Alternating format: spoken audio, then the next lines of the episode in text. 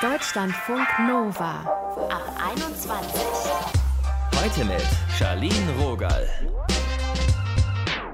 Hi und herzlich willkommen. Heute sprechen wir über uns, über unsere Identität.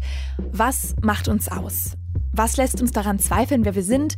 Welche Umstände formen uns? Identität hat für viele Menschen auch was mit dem eigenen Geburtsort, der Herkunft der Eltern und der Nationalität zu tun. Aber gehört das zwangsläufig zu unserer Person dazu? Christiana ist 27, sie ist in München geboren und trotzdem ist sie staatenlos. So wie 26.000 andere Menschen in Deutschland. Bedeutet also faktisch, dass sie keiner Nation angehört. Aber was macht das mit ihrem Identitätsgefühl? Das haben wir besprochen. Hallo Christiane. Hallo. Deine Eltern sind ja in Westafrika geboren, du in München und trotzdem bist du staatenlos. Wie geht denn sowas? Ja, ähm, sowas passiert, wenn, ich sag mal, unzureichende Informationen über die Identität meiner Eltern vorhanden sind. Mhm. Und ähm, genau, ich wurde in München geboren, aber dadurch, dass man in Deutschland nicht automatisch, zumindest zu dem Zeitpunkt, als ich geboren war, dadurch, dass man da nicht automatisch die deutsche Staatsangehörigkeit bekommt, hatte ich sozusagen von Geburt an erstmal einen ungeklärten Aufenthaltstitel beziehungsweise eine ungeklärte Staatsangehörigkeit, also keine deutsche Staatsangehörigkeit. Als Kinder, da nehmen wir ja selten so dieses Wort Staatsangehörigkeiten in den Mund. Wann ist dir denn bewusst geworden, du bist eine Staatenlose und du unterscheidest dich von anderen Menschen in Deutschland? Äh, ja, das, das stimmt, dass man das als Kind noch nicht wirklich versteht.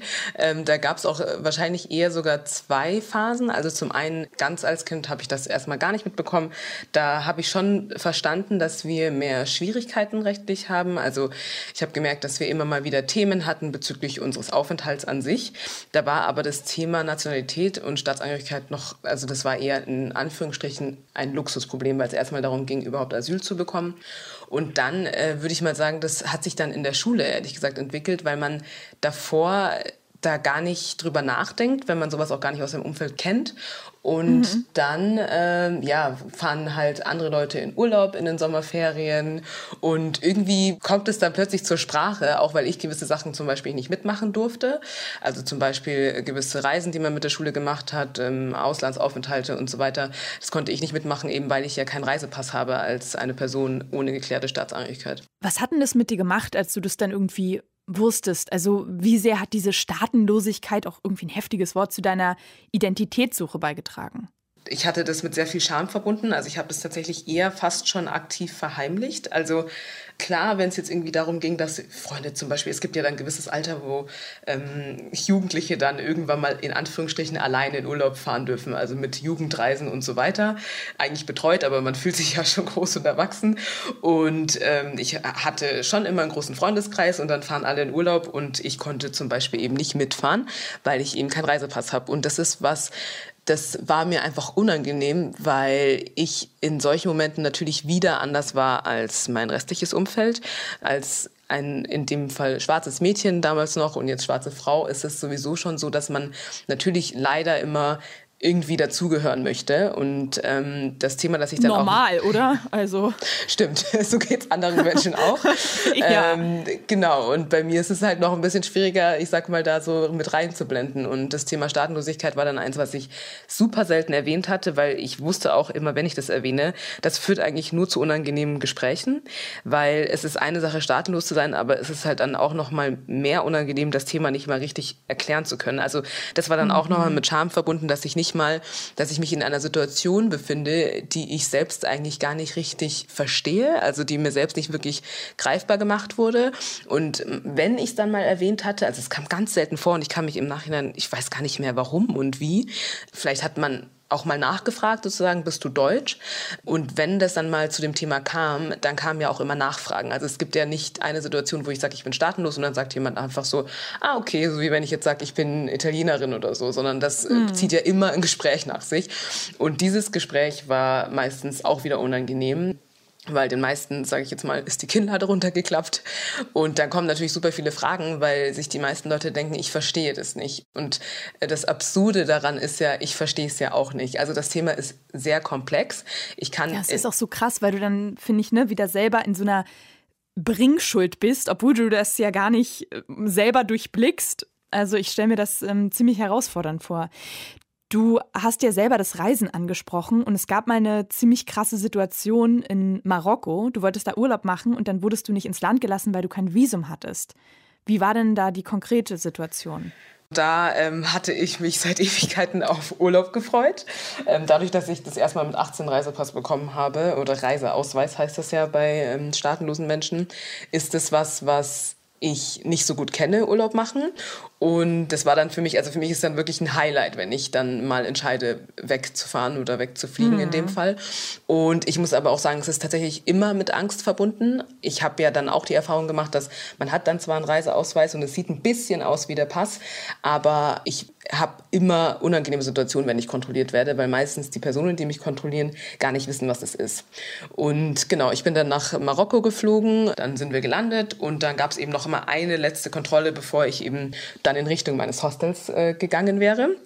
Und dann war das Problem, dass ich eben dort am Schalter war und der Mann erstmal Ewigkeiten lang meinen Pass angeschaut hat oder meinen Reiseausweis und dann irgendwann gemeint hat, ob ich denn ein Visum hätte. Und dann mhm. habe ich eben gesagt, ähm, nein, weil ich hatte natürlich mir davor schon Gedanken gemacht, ob ich und wie ich da einfliegen darf oder einreisen darf in Marokko. Aber ich habe halt nichts gefunden. Also man recherchiert sich wirklich zu Tode. Ich hatte mich dann bei der Botschaft gemeldet, da wusste die Person nicht mal, was Staatenlosigkeit ist. Und irgendwann habe ich einfach gedacht, okay, ich bin ja in Deutschland geboren, das Dokument wurde in Deutschland ausgestellt und dann habe ich mich irgendwie mit den deutschen Rechten verglichen, muss ich sagen. Und gedacht, diese ja. Rechte zählen dann auch für mich. Und äh, ja, wurde dann eines Besseren belehrt. Also der hat dann eben gesagt, ja, also hat sich dann erstmal lange mit Kollegen besprochen. Hinter mir wurde die Schlange dann immer länger. Es war also wie immer sehr, sehr unangenehm. Also so eine unangenehme Situation hatte ich noch nie. Und irgendwann kamen die dann zurück auf mich zu und haben dann eben gemeint, ja, ähm, das ginge so nicht und ich kann ohne Visum hier nicht einreisen. Und dann bist du echt zurück nach Deutschland geschickt worden? Genau, also ich ähm, wow. saß dann erstmal in irgendeinem Büro von einem, ich glaube, das war deren Chef und ähm, der hat dann eben gesagt, ja, sie, also ich muss zurückfliegen und sie haben auch schon einen Rückflug für mich gebucht nach Düsseldorf, was für mich natürlich auch erstmal geil war, weil ich komme aus München und nicht aus Düsseldorf und ja, dann haben mich da irgendwie fünf Männer entlang des ganzen Flughafens zurückgeführt zu dem Wartbereich. Ähm, beim Gate, genau. Und dann saß ich da bis zum nächsten Tag eben, weil der nächste Flug nach Deutschland halt auch erst am nächsten Tag ging. Wie war das für dich? Das äh, war schon echt eine harte Situation. Also es war, ich kann das super schwer in Worte fassen. Also Schock ist irgendwie, ja, es war auch ein Schock, aber es war einfach für mich, also für mich ist da wirklich kurz die Welt zusammengebrochen, in dem Sinne, dass ich richtig gemerkt habe, dass Sachen, die ich ganz lange vor mir weggeschoben habe, also einfach diese ganze Auseinandersetzung mit diesem Thema, im Sinne von nicht, was es rechtlich bedeutet, sondern wirklich, was es mit mir macht als Person, das habe ich ganz lange vor mir weggeschoben, weil man will sich dem dann vielleicht auch nicht so hingeben. Also ich jetzt auch als eine Person, die schon eher sehr positiv eingestellt ist und auch dankbar für das, was ich habe.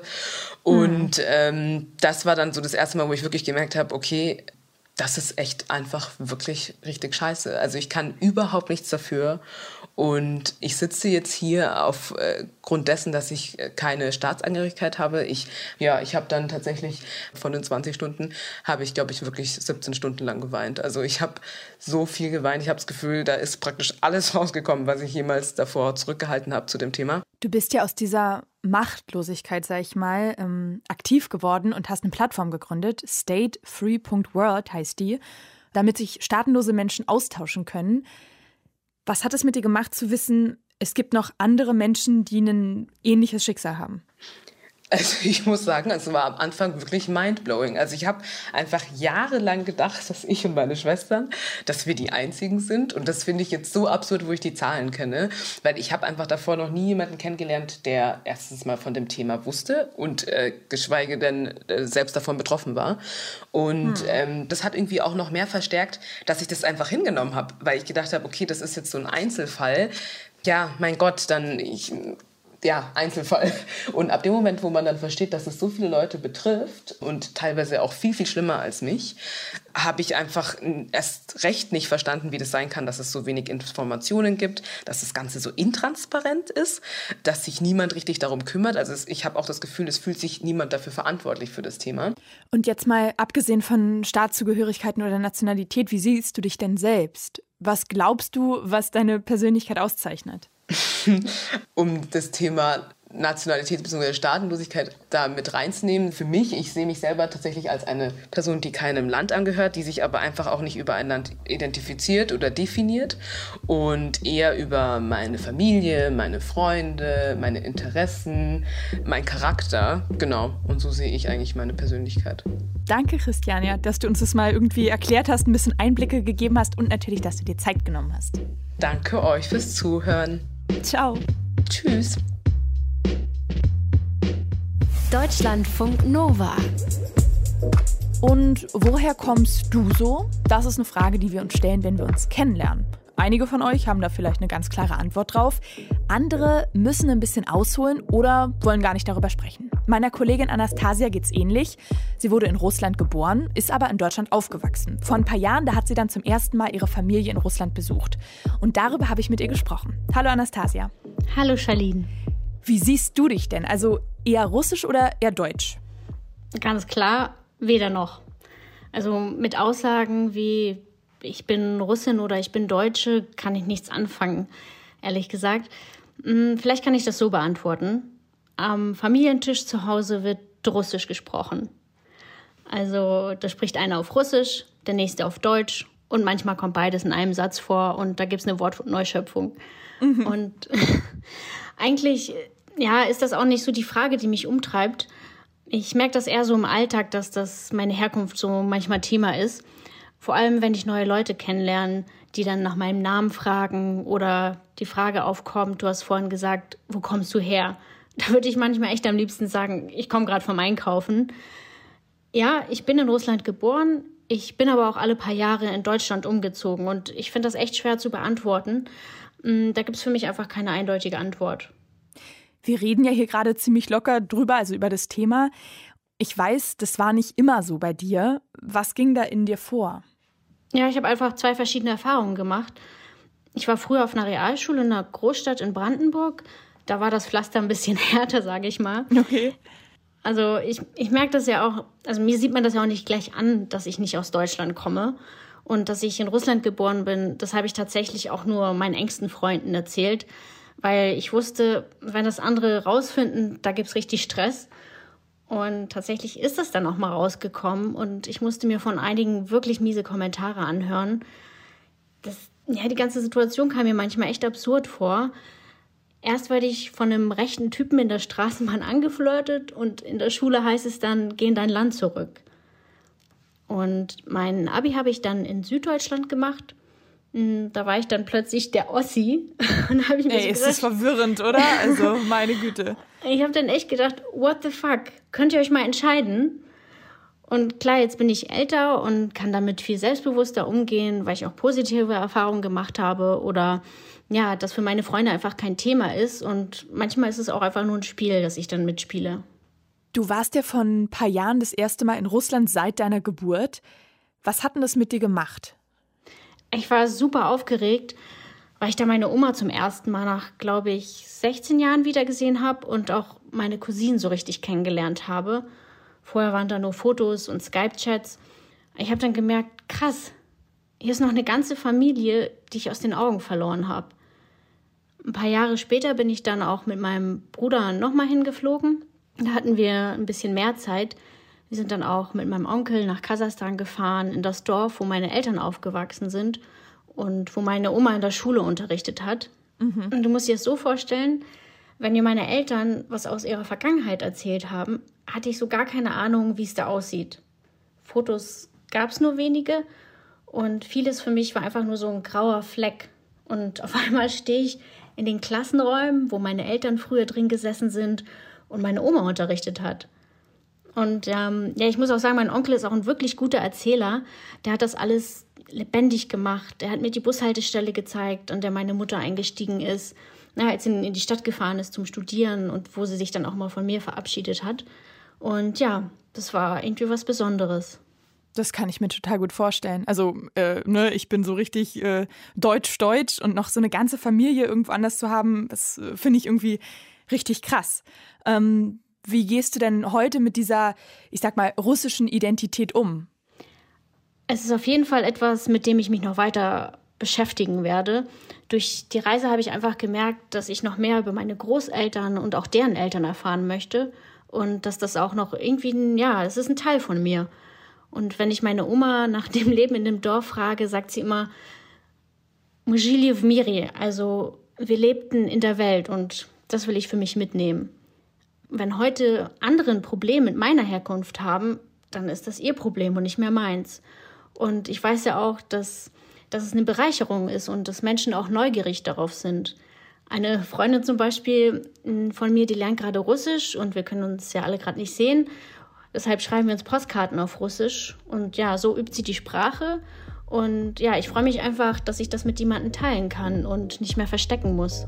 Ja, voll. Und äh, überhaupt irgendwie auch echt absurd, dass man da irgendwie so viel abkönnen muss und durch so einen äh, Prozess geht, dass ja, wir Menschen es nicht einfach so annehmen können, dass wir halt verschieden sind. Danke, Anastasia, dass du damit äh, uns so ehrlich drüber gesprochen hast. Danke, Charlene. Ciao. Mach's gut. Identitätssuche. So finden wir raus, wer wir wirklich sind. Darum ging es ja heute in der Ab 21. Wie immer an dieser Stelle, danke fürs Mitdenken und Mitfühlen. Ich habe wirklich wieder was mitgenommen und was gelernt. Mein Name ist Charlene Rogal. Tschüss und bis zum nächsten Mal. Deutschlandfunk Nova. Ab 21. 21. Die Podcasts jederzeit auch auf deutschlandfunknova.de.